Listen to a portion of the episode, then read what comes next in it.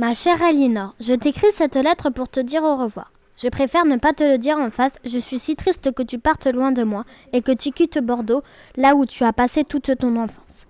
Je m'occupe de toi depuis ta venue au monde. Pour te dire au revoir, j'ai créé une sublime robe aux couleurs flamboyantes que tu porteras à l'occasion de ton mariage. Je suis si sûre de ton grand mariage. Tu donnes une si belle image de notre duché d'Aquitaine. Maintenant, tu vas devenir reine. Toi qui as si bien été éduquée, tu comprends le latin, tu sais lire et tu chantes à merveille.